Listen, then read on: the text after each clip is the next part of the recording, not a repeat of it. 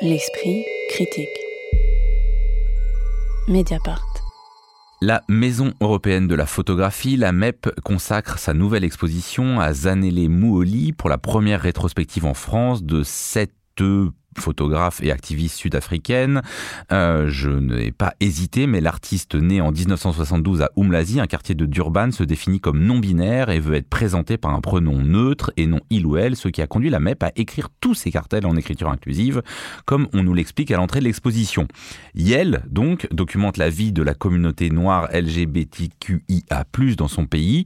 L'exposition présente des archives et environ 200 tirages de séries très récentes, parfois encore en cours de Zanele Mouoli, dont les portraits individuels et collectifs veulent rendre visibles des personnes queer racisées en montrant la diversité et la singularité des membres de cette communauté. Zanele euh, Mouoli se définit comme activiste visuel, donc avec un point médian. Qu'est-ce que ça signifie euh, pour vous, euh, Lina Jeanne? Alors oui, justement, donc Zanele se définit comme un, une activiste visuelle et définit les, les personnes qu'elle prend en photo, qui sont donc des personnes de la communauté LGBTQIA en Afrique du Sud principalement, comme des participants participantes. Donc il y a vraiment, on, repense un peu tous les carcans de la photographie documentaire telle qu'on l'a connue. Donc c'est-à-dire qu'il y a vraiment une dimension assez collaborative ou un peu collective dans son dans son travail et aussi une dimension engagée et engagée à la fois d'un point de vue politique puisqu'elle elle parle d'une situation très très précise. C'est une œuvre qui est vraiment marquée par son ancrage territorial dans l'Afrique du Sud avec tout ce que ce pays a d'histoire violente euh, par rapport à l'apartheid, mais aussi par rapport à des, des formes de, de dans cette société qui euh, accepte, et une des premières euh, dans le monde à, à interdire toutes les discriminations fondées sur l'orientation sexuelle, mais qui reste extrêmement violente envers les personnes noires LGBTQIA. Donc c'est tout ce contexte qu'il faut garder en tête quand, on se confronte euh, au travail de, de Zanele Mooli. Et en fait, je parlais d'engagement, il y a aussi un engagement dans le temps. Euh, comme tu le disais, Joseph, il y a beaucoup de séries qui sont encore en cours et, je trouve que c'est assez beau d'une certaine manière. Et je pense que c'est pour ça que l'exposition n'est pas vraiment agencée ni de manière chronologique ni de manière thématique, mais qui a une logique un peu euh, de propos curatorial qui est peut-être un peu plus conceptuelle, c'est-à-dire qu'on entre dans, dans l'exposition par deux séries qui sont vraiment axées sur l'intime, sur euh, notamment des relations intimes entre des personnes, des couples lesbiens, queer et gays qui ont survécu à des instances de violence donc ça, c'est dans la série Only Half the Picture. Et, euh, donc vraiment, on entre comme ça dans, quelque chose de, très intime et on sent qu'il doit y avoir une forme de confiance qui a été instaurée entre Zanele Mooli et euh, les personnes qu'elle photographie pour euh, qu'il et elle la laisse pénétrer dans cet aspect. Et progressivement, sur ces deux étages, on passe de l'intime à quelque chose qui est vraiment plus orienté sur l'individualité et la subjectivité et les multiples subjectivités que peuvent avoir les personnes queer. Et à la fin, on termine par le collectif. Donc on arrive un tout petit peu tard sur cette dimension qui est quand même assez centrale dans le travail de Zanele Molly, mais je trouve qu'il y a quand même une bonne entrée en matière avec ces deux séries, Only Have the Picture et Being, qui, sont vraiment extrêmement attendrissantes, alors qu'elles témoignent quand même d'histoires violentes, et je trouve que c'est un peu à l'image de, son travail. Mais je pense qu'effectivement, c'est euh, cette relation qu'on sent avec, euh, dans les portraits, avec euh, les gens qu'elle photographie, qui fait la, matière de l'exposition. Après, moi, quand même, j'ai envie de poser tout de suite la question qui a taraudé euh, toute ma visite, c'est-à-dire que en tant que non-binaire, noir, venant d'un pays du Sud, Zanele euh, Moli coche toutes les cases de qui ont été longtemps invisibilisées par l'histoire de l'art.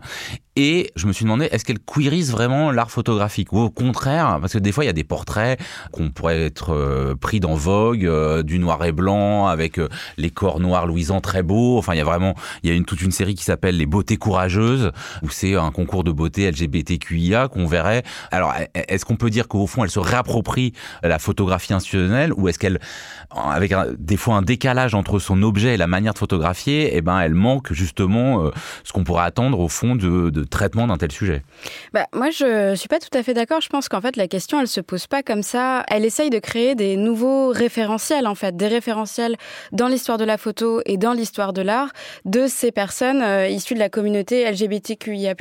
Et je trouve que c'est extrêmement réussi parce que justement, en fait, et c'est pour ça qu'elle, il se définit non pas comme euh, artiste, mais comme militant, parce que, en fait, le collectif a énormément de place dans son travail, contrairement à ce qu'on montre justement euh, uniquement au premier étage. Elle fait par exemple toute une série à partir de 2006 qui s'appelle Faces and Faces, qui en fait photographie des personnes qu'elle connaît dans son entourage, qui sont issues de cette communauté LGBTQIA+, qui sont aussi majeures, c'est quelque chose qui est important pour elle. Elle ne les fait pas poser en fait, elle les photographie dans leurs vêtements, dans leur environnement quotidien, etc. Et vraiment, elle veut juste marquer cette empreinte d'eux dans l'environnement artistique aussi et euh, dans l'environnement en fait même urbain euh, de, ce pays et même à l'échelle du monde. Donc je trouve que ça c'est vraiment la vision collective de son œuvre, elle est vraiment euh, très intéressante et très impactante et elle n'est visible qu'au deuxième étage vraiment.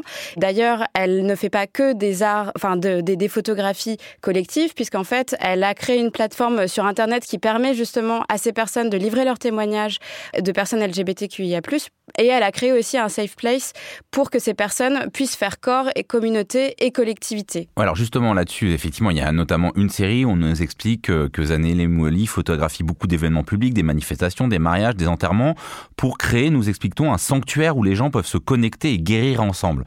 Est-ce que euh, c'est une une part du travail photographique essentiel. Et dans ce cas, comment est-ce que des spectateurs qui n'ont pas euh, de motif à aller se guérir peuvent euh, recevoir ce genre de photographie, euh, Magali Le Sauvage? Je crois que c'est important de souligner que Zanele Moeli se définit comme activiste visuel, c'est-à-dire c'est assez intéressant comme conjonction voilà, de, de, termes, et que ces photographies, que ce soit les photographies de rue qui, elle, produit dans l'espace public lors d'enterrements, par exemple, de personnes qui ont été assassinées de meurtres de haine euh, parce qu'ils étaient euh, LGBT, ou euh, lorsque IEL fait des portraits de rue un peu comme Malik Sidibé ou Samuel Fosso qu'on avait vu aussi à la MEP il y a quelques mois. C'est vraiment une action sociale, c'est vraiment une action d'activiste en fait. Et, je voudrais souligner parce que vous parliez de l'académisme de ces images, mais je pense que c'est quelque chose d'assez important aussi. Donc, par exemple, dans cette, ce contraste noir et blanc qu'elle accentue, qui fait penser à la tradition de la photo comme Man Ray, par exemple, quand il opposait un visage blanc de femme à un masque euh, noir africain où euh, à la fois la femme et l'objet étaient euh, objectivés et du coup voilà rendu enfin complètement déshumanisé. Il faut savoir que moi j'ai appris que depuis l'ouverture de l'exposition il y a deux semaines, une des affiches de l'exposition qui est dans le métro, qui est la photographie de cette personne qui s'appelle Candice Nkosi, qui est Miss Gay 2020, qu'on voit en très grand format dans l'exposition, a été arrachée dans le métro à de très multiples reprises, alors que les autres photos d'affiches de la même exposition dans le métro n'ont pas été arrachées. En fait, cette photographie, donc on voit une personne trans, une femme trans, avec un grand, euh, voilà, une grande banderole en Miss comme ça, avec écrit gay, personne noire, donc euh, a été arrachée et a fait l'objet donc de, de messages de haine. C'est une image qui est dans l'histoire, enfin dans, l'esthétique photographique, dans son esthétique est très classique, mais c'est une image, comme on le voit, qui est extrêmement, enfin qui provoque des réactions très fortes, et peut-être qu'elle en provoque encore plus parce que elle a justement cette esthétique classique, et que pour certaines personnes c'est insupportable de voir justement que l'image de la beauté, parce que cette image fait, partie de la de la série brève Beauties, donc les beautés courageuses, c'est encore plus insupportable, je pense, pour certaines personnes de voir une image comme ça classique représenter ce qui pour eux, voilà suscite la haine. Donc je pense que c'est aussi important de voir que c'est pas, euh, elle, elle, ne se, elle, ne se calque pas sur une esthétique euh, classique, c'est une réappropriation et c'est surtout affirmer que sa blackness, comme elle dit, négritude en français, ça, c'est un peu une autre consonance, mais voilà, sa blackness, justement, elle se la réapproprie, elle l'accentue en blanchissant ses yeux et ses lèvres et en noircissant sa peau, par exemple, dans ses autoportraits, et que justement, c'est euh, quelque chose d'extrêmement important dans son travail. Oui, je, je rejoins Magali, et je trouve que justement, en fait, dans l'exposition, enfin, l'exposition arrive à bien transmettre cette euh, dimension un peu subversive de son travail, qui passe peut-être par une esthétique qui est d'apparence conventionnelle ou classique, et je trouve que justement, dans cette salle que, que Victoria mentionnait euh, tout à l'heure, qui est en fait la dernière salle du premier étage de l'exposition, qui contient cette série Faces and Phases, donc elle a commencé en 2006. En fait, il y a vraiment une inversion du rôle du visiteur-visiteuse et des personnes qui sont photographiées. Parce qu'on arrive en fait dans cette salle où on, est vraiment, on a l'impression d'être regardé de partout, parce que c'est quand même des portraits, certes des portraits de rue, mais qui sont en fait pris de manière très très frontale.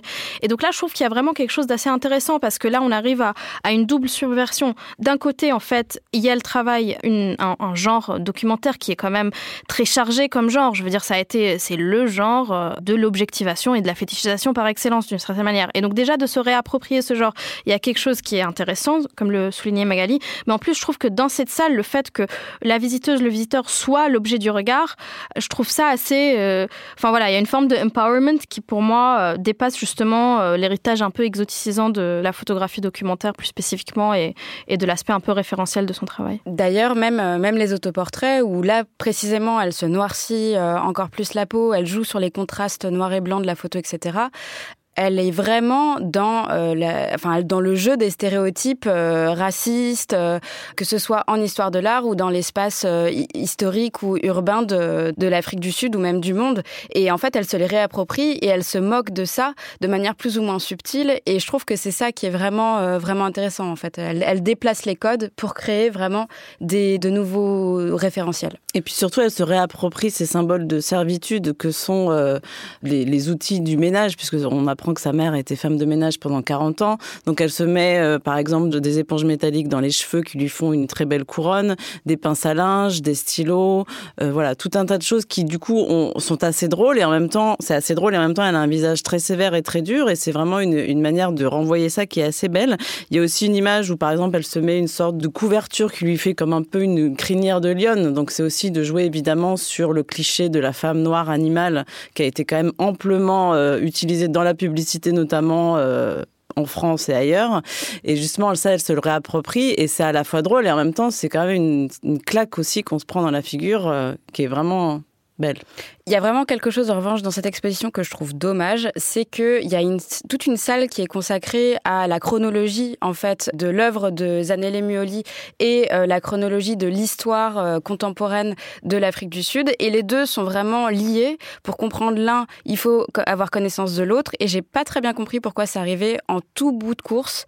Parce que en fait là si on n'a pas un minimum de connaissances euh, politiques et historiques de ce pays, on comprend pas très bien la force de ces de ces photographies en fait. Tout à fait, on a l'impression que le contexte vient après coup, alors que justement c'est un élément essentiel pour comprendre cette pratique. Après, je trouve que dans cette salle, la, la chose qui pour moi et qui relève d'un dispositif assez classique dans les expositions, mais je trouve que là particulièrement elle est très essentielle, il y a tous ces ouvrages qui vraiment nourrissent aussi la compréhension du visiteur de la visiteuse. On ne sait pas nécessairement si c'est des références, si c'est des livres que euh, Zanele Mouoli euh, elle-même euh, euh, revendique ou pas, mais par contre c'est vraiment euh, un espace avec énormément de références comme euh, Cruiser l'utopie de José Esteban Munoz, par exemple, ou même d'autres écrivains, écrivaines euh, noirs.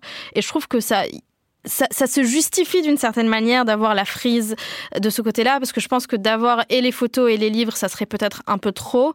Donc je le justifierais un peu comme ça, mais je rejoins quand même Victoria sur le fait que c'est dommage. Manquer. Euh, il y a une série dont on n'a pas parlé euh, qui est assez intéressante, c'est celle qui s'appelle euh, Queering Public Space, ou donner une dimension queer à l'espace public, où elle va photographier des personnes noires queer, notamment dans des lieux emblématiques de ce qu'a été l'Afrique du Sud de l'apartheid. Alors les plages, notamment les plages de Durban qui étaient interdites, ou euh, inversement le siège de la Cour constitutionnelle qui a joué un grand rôle pour euh, la fin de l'apartheid. Qu'est-ce que euh, cette série-là, vous, l'avez reçue comment? Bah, Moi, je l'ai reçue bah, un peu comme ce que je disais juste avant, c'est-à-dire que je percevais, je comprenais qu'il y avait quelque chose de subversif et de, en tout cas, qui a été subversif à un moment.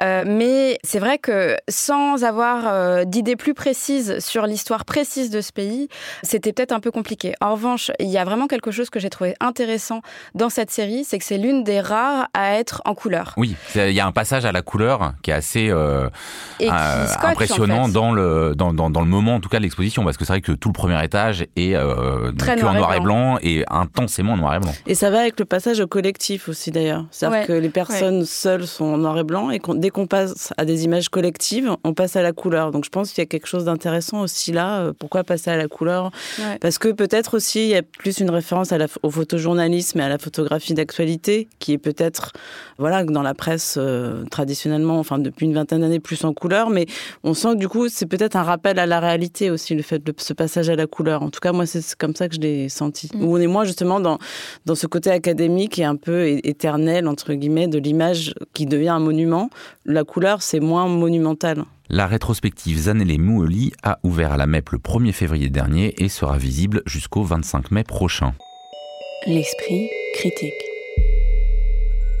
Mediapart.